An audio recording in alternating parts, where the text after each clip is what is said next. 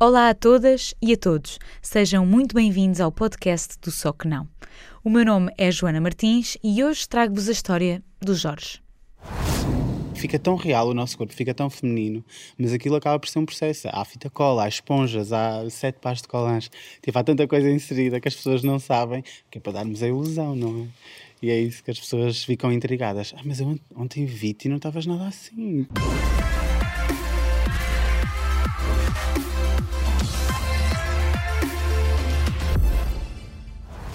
O Jorge tem 28 anos, é drag queen, mas já foi optometrista. A arte do transformismo ganhou o mal saiu à rua de salto alto, maquilhagem no ponto e cabelo a condizer. Quando está em personagem, é Lola Bunny, mas no dia a dia não se esconde naquilo que é, um homem que admira o poder e a força das mulheres. O Jorge contactou o Só Que Não depois de eu ter lançado um apelo nas redes sociais a pedir a participação de um drag queen. Quando falei com ele ao telefone, percebi que era a pessoa ideal para explicar toda a complexidade que está por trás desta profissão tão pouco considerada ainda aqui em Portugal.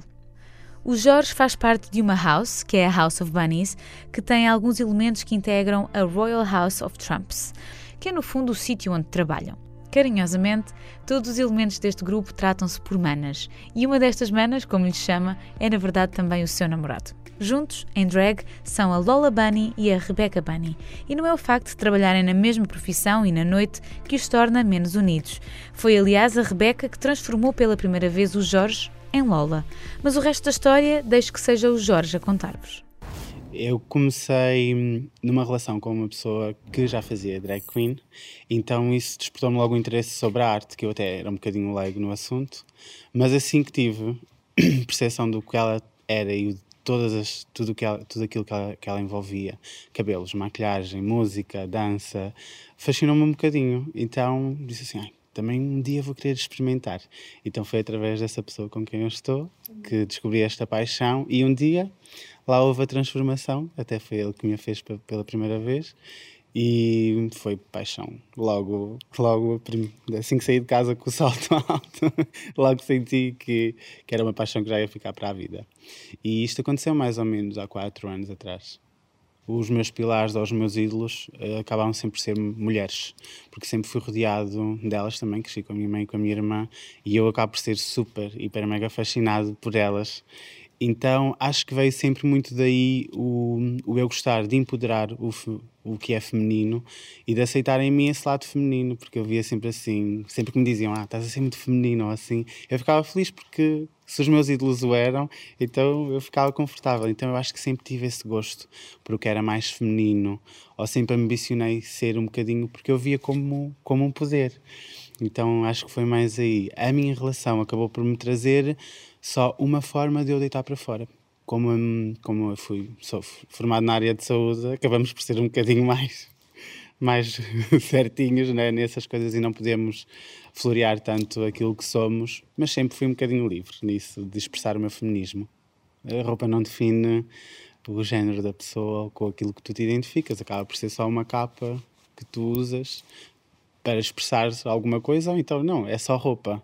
Se nem às vezes a genitália com que nascemos define o, o nosso género, como não é uma t-shirt certamente que vai definir, não é? Eu hoje, por acaso, é tudo de senhora. É tudo da secção de senhoras aí. Não, sou muito livre. Vejo, se gosto da peça, compro. Há coisas que foram difíceis, claro, e nós sofremos muito bullying com, em vários aspectos. E é, nem sempre é muito fácil. É claro que nós estamos associados a muitas palavras e elas são sempre hum, utilizadas de uma maneira pejorativa.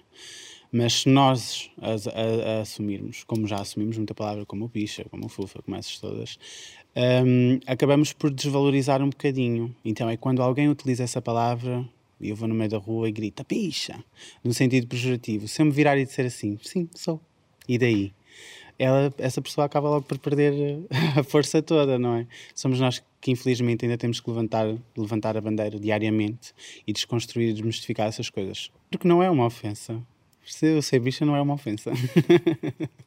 eu ser feminino não é uma ofensa, por isso, para mim são pontos fortes da minha personalidade que eu gosto, que eu aceito e que me dão força para ser a pessoa que sou hoje, por isso. Nunca me vão ofender com palavras. O Traveca normalmente está mais relacionado com o que aqui nós chamamos as masterfonas de Torres Vedras. ou seja, uma pessoa que não com uma imagem tão polida e que faz a arte drag ou só faz a arte drag por, hum, por diversão. Aqui em Portugal, se nós formos para, para a cultura do Brasil, normalmente está associado a pessoas que começaram a transição e são, e são prostitutas. Pronto, eh, são dois, dois termos que têm impactos diferentes em diferentes comunidades. Nós aqui é mais, tem mais a ver com o visual, com o que nós achamos da pessoa, é mais aquele drag, entre aspas, barato e reles, ou só de, de experiência. Um, e lá não, tem uma conexão negativa para as pessoas há sempre quatro, quatro termos, mais ou menos, que estão sempre aglomerados à nossa arte, que é o, que é ser drag queen, qual é a diferença entre isso e travestismo, a diferença entre, ismo, entre isso e transexualidade. Claro que todas podem estar interligadas, mas são tudo coisas separadas. Drag queen é, é, é, é a arte do transformismo na mesma, só que é um termo de fora que é utilizado mais recorrentemente nos dias de hoje. Por isso somos todas drag queens, os transformistas também são drag queens.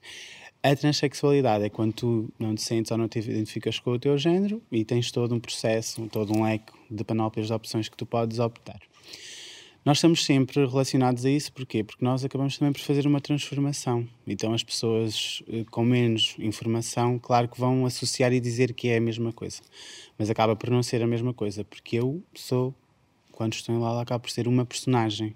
Apesar de ser uma extensão de mim, porque tem os mesmos princípios, os mesmos gostos, e assim eu não sinto a necessidade de ser Lola no meu dia a dia. Eu acredito que as duas também estão muito ligadas, porque é um meio fácil nós começarmos, por exemplo, experimentar uma roupa mais feminina, pôr um batom, a ver como nos sentimos mais femininos, para ver se nos identificamos e queremos ser aquilo. Então pode ser um caminho que nós começamos por ali, até nos descobrirmos bem mas não quer dizer que uma pessoa que faça drag queen queira mudar de sexo ou que uma pessoa que muda de sexo não pode ser drag queen também, porque é, todos nós podemos ser. A comunidade drag é uma comunidade que se desenvolveu muito mais nos Estados Unidos na época dos ballrooms. Se nós formos assim, e lá o, as pessoas que eram destacar eram as pessoas trans negras. E foram essas que começaram com os trejeitos todos que nós utilizamos hoje, tudo aquilo que nós usamos. Uh, e é essas que nós temos que dar valor e importância para aquilo que elas fizeram. Nós acabamos por adotar isso por elas serem unapologetic elas próprias. Então é normal nós, ao imitarmos as nossas divas, porque elas são quem elas são, e, e elas terem imitado alguém que era ele próprio. Nós todos temos dentro de nós a nossa parte feminina e a nossa parte masculina. Depois cada um consegue expressá-la e desenvolvê-la como quiser. Claro que todo homem ou toda mulher deverá ter o, mínimo de interesse, ou pelo menos a curiosidade de o que era se eu fosse, ou como é que me iria sentir assim. Normalmente a comunidade hetero acaba por personificar uma imagem menos boa da mulher.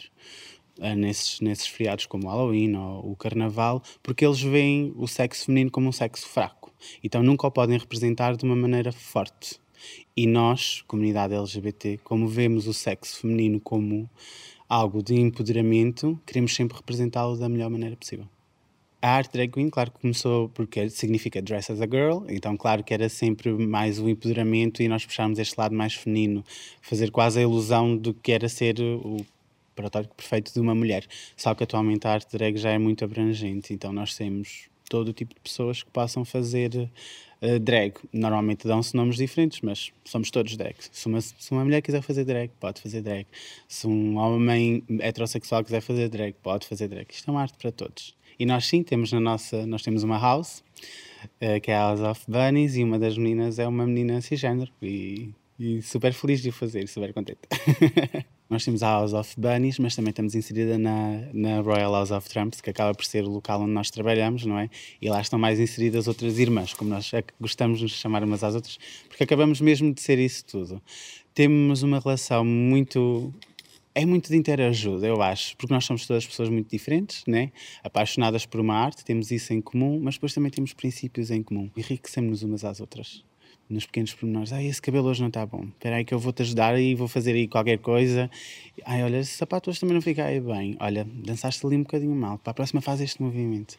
Então é esta interajuda que existe. Que é muito bonito, porque lá está, nós somos o nicho dos nichos. Quando há este apoio é muito bom. Porque também há muito shade envolvido na comunidade drag. o shade acaba por ser nós pegarmos em algo verdadeiro, mas transformar aquilo quase uma história, uma fábula, para atacar a outra pessoa. Então existe muito esse culto. Depois há a diferença que as pessoas, há o shade saudável e o shade não saudável. Claro que nós todos gostamos de nos meter umas com as outras e até achamos graça, mas depois há o shade não saudável que acaba por fazer sentir a outra pessoa mal e ser pejorativo. Mas o, o shade é saudável. Nós também estamos lá em casa todas felizes umas com as outras e também estamos a mandar shade umas às outras. Oh, estás gorda, olha esses back rolls atrás de ti. Mas ao mesmo tempo, depois digo assim: linda, mano, adoro, estás maravilhosa. Esta cultura deste shade já, está, já é. Somos mazinhas umas para as outras, mas, mas somos uma irmandade. Lá está. Se calhar com as pessoas certas consegues construir uma família muito bonita. Não há pronomes na minha vida. eu peço desculpa, mas não há pronomes na minha vida. Já estou muito bem resolvido comigo próprio e acredito que para algumas pessoas faça sentido a utilização do pronome mais específico e acho que deve ser para quem, para quem valoriza, mas no meu caso, não. Já estamos, somos todas manas, não? É inevitável quando estamos a falar de drag atualmente não falarmos do programa do, do RuPaul porque ele acabou por dar uma plataforma e tornar e massificar a arte drag, tornar mais popular, mas as pessoas saberem mais o que acontece porque não veem só o produto final, acabam por acompanhar todo o processo, que acaba por ser um processo bastante interessante para quem gostar de, de algo visual, porque nós trabalhamos perucas, ou seja, cabeleireiros, nós trabalhamos maquilhagem, maquilhadores. Nós trabalhamos roupa, styling, nós fazemos as nossas próprias coisas, ou seja, também produzimos. Nós cantamos, dançamos, algumas nós, nem, nem todas, eu não sou muito bom para isso. Mas cantamos, dançamos, ou seja, nós acabamos por representar muitas áreas eh, do mundo artístico e ele acabou por dar essa visibilidade, essa que nós somos artistas completos, porque não somos só uma coisa, temos que ser tantas coisas para, para, para a transformação e ele acabou por dar essa ideia mais clara e trazer mais pessoas para a causa e para apoiar a arte.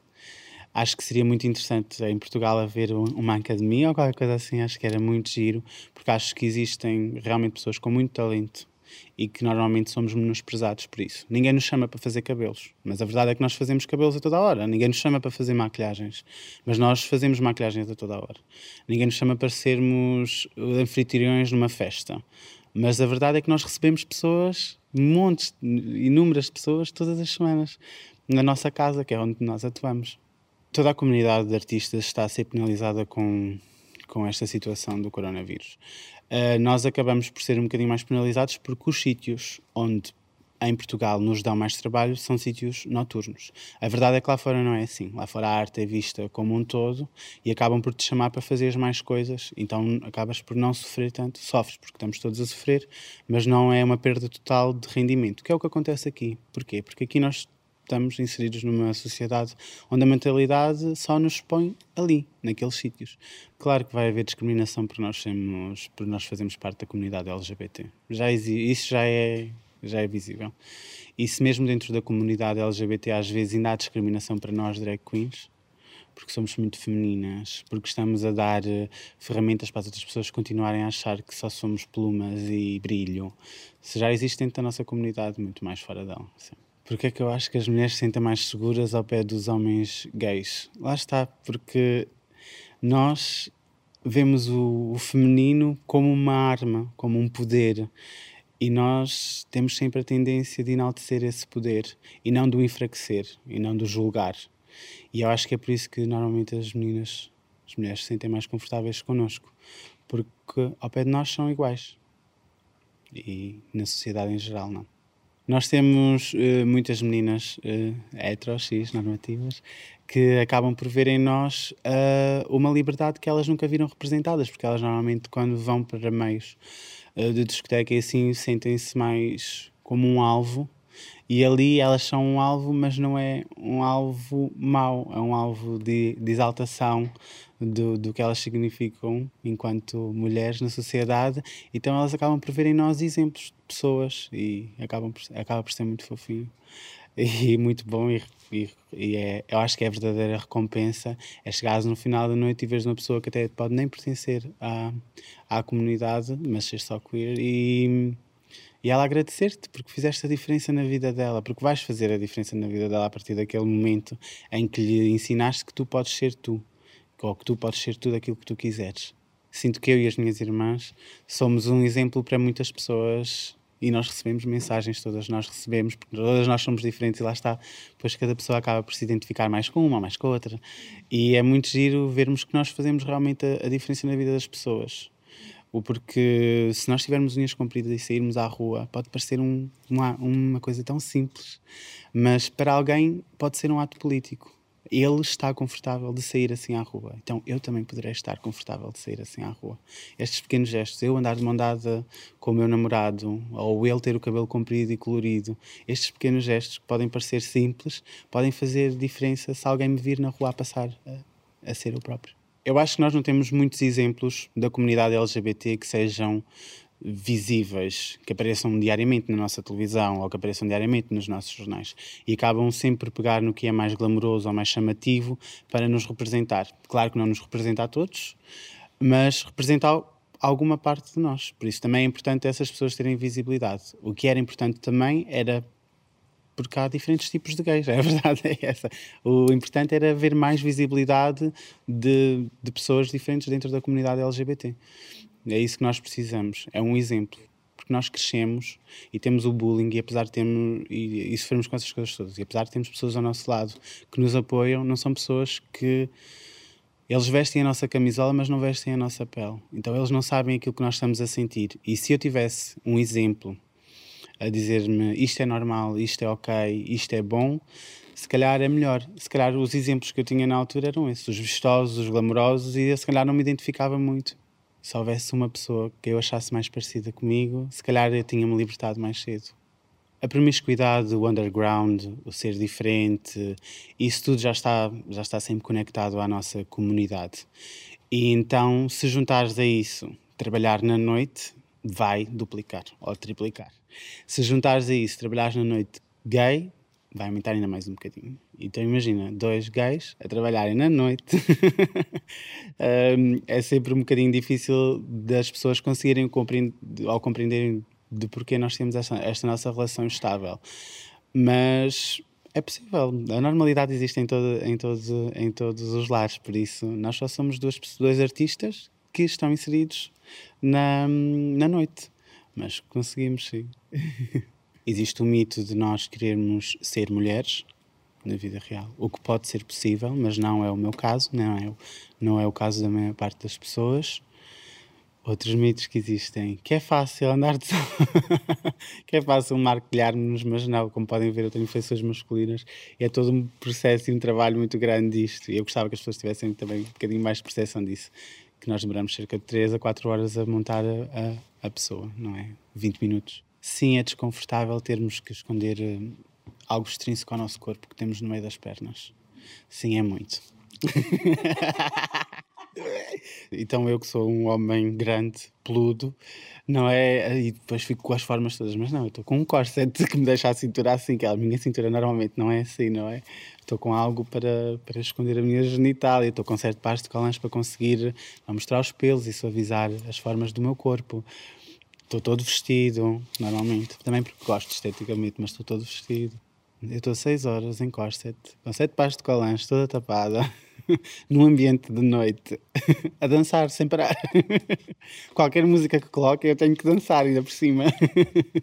Não é só a música que eu quero dançar, é toda a música que me colocarem.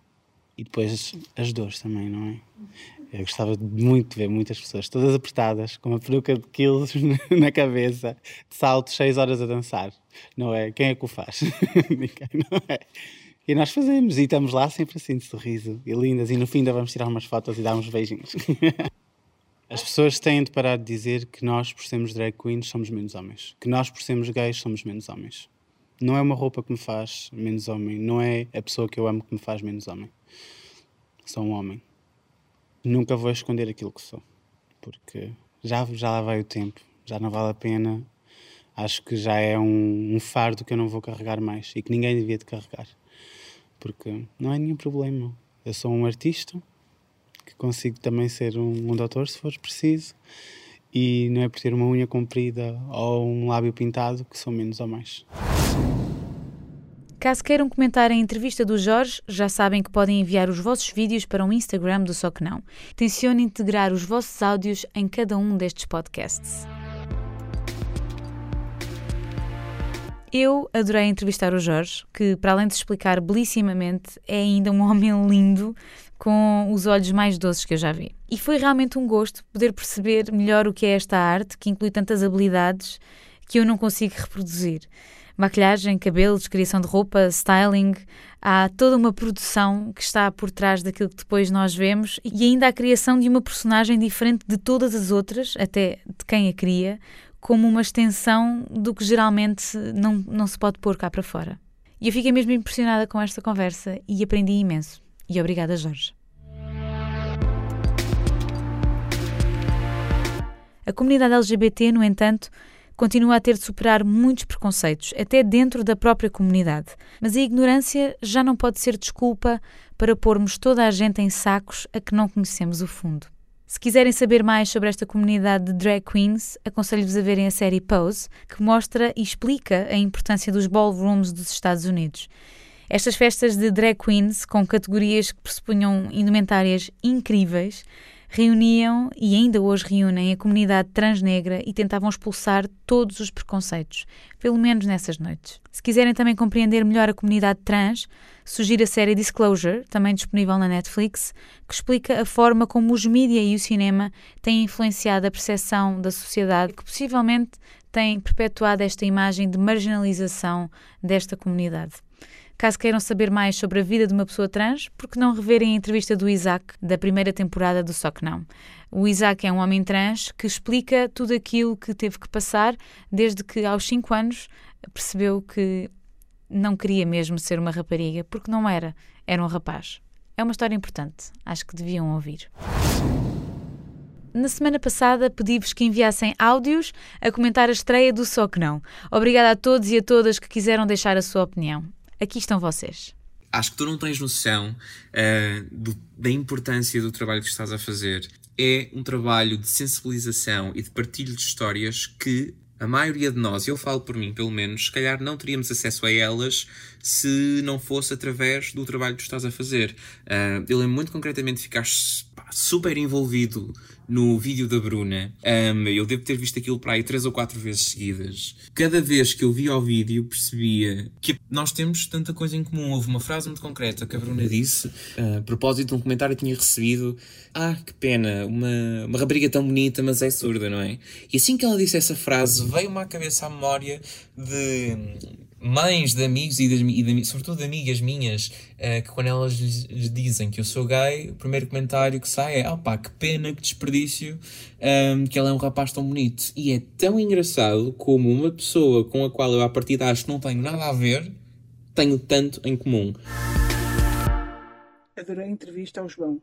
Já o seguia no Instagram e agora ouvi-la contar todo o seu processo de adoção foi muito bonito. Obrigada e parabéns pelo magnífico trabalho tu só que não. Relativamente ao meu episódio favorito, uh, eu gostei de todos, mas acho que aquele que me fez pensar mais foi o da Bruna. E digo isto enquanto profissional de saúde e médica e enquanto cidadã. Acho mesmo que nós temos uma falha gigante no que respeita à, à adaptação da sociedade uh, para este tipo de pessoas a nossa formação não nos ensina minimamente como comunicar com elas e realmente hum, o que a Bruna disse é verdade. Nós estamos muito mais preocupados em aprender uma língua e em valorizarmos-nos a nós próprios do que em pôr-nos no lugar do outro e tentar comunicar com as pessoas que não o conseguem fazer. Eu acho que o principal problema da nossa sociedade hoje em dia é a falta de empatia para com o outro. E é com trabalhos como o Só Que Não que eu acho que, hum, de uma forma eficaz e mais abrangente, se cria empatia nas pessoas. E não só é importante como é super bem feito, quer do ponto de vista técnico, quer do ponto de vista de história. Muitos, muitos parabéns e um grande beijinho. Na próxima semana vou partilhar a história da Bruna. A Bruna é surda, mas consegue expressar-se oralmente. No Só Que Não, no entanto, optámos pela língua gestual portuguesa, acompanhada pela interpretação da Sofia Figueiredo, sem a qual não podia ter feito esta entrevista. Mas sobre tudo isto, falo-vos na próxima semana. Se gostam do Só Que Não, não se esqueçam de passar a mensagem, de partilhar os vídeos e de subscrever o canal de YouTube. Também não deixem de seguir o Instagram do Só Que Não, mas, sobretudo, de continuarem a contribuir para um mundo mais inclusivo. Afinal, todas as vidas são tão válidas quanto a nossa. O meu nome é Joana Martins, um grande beijinho e até para a semana.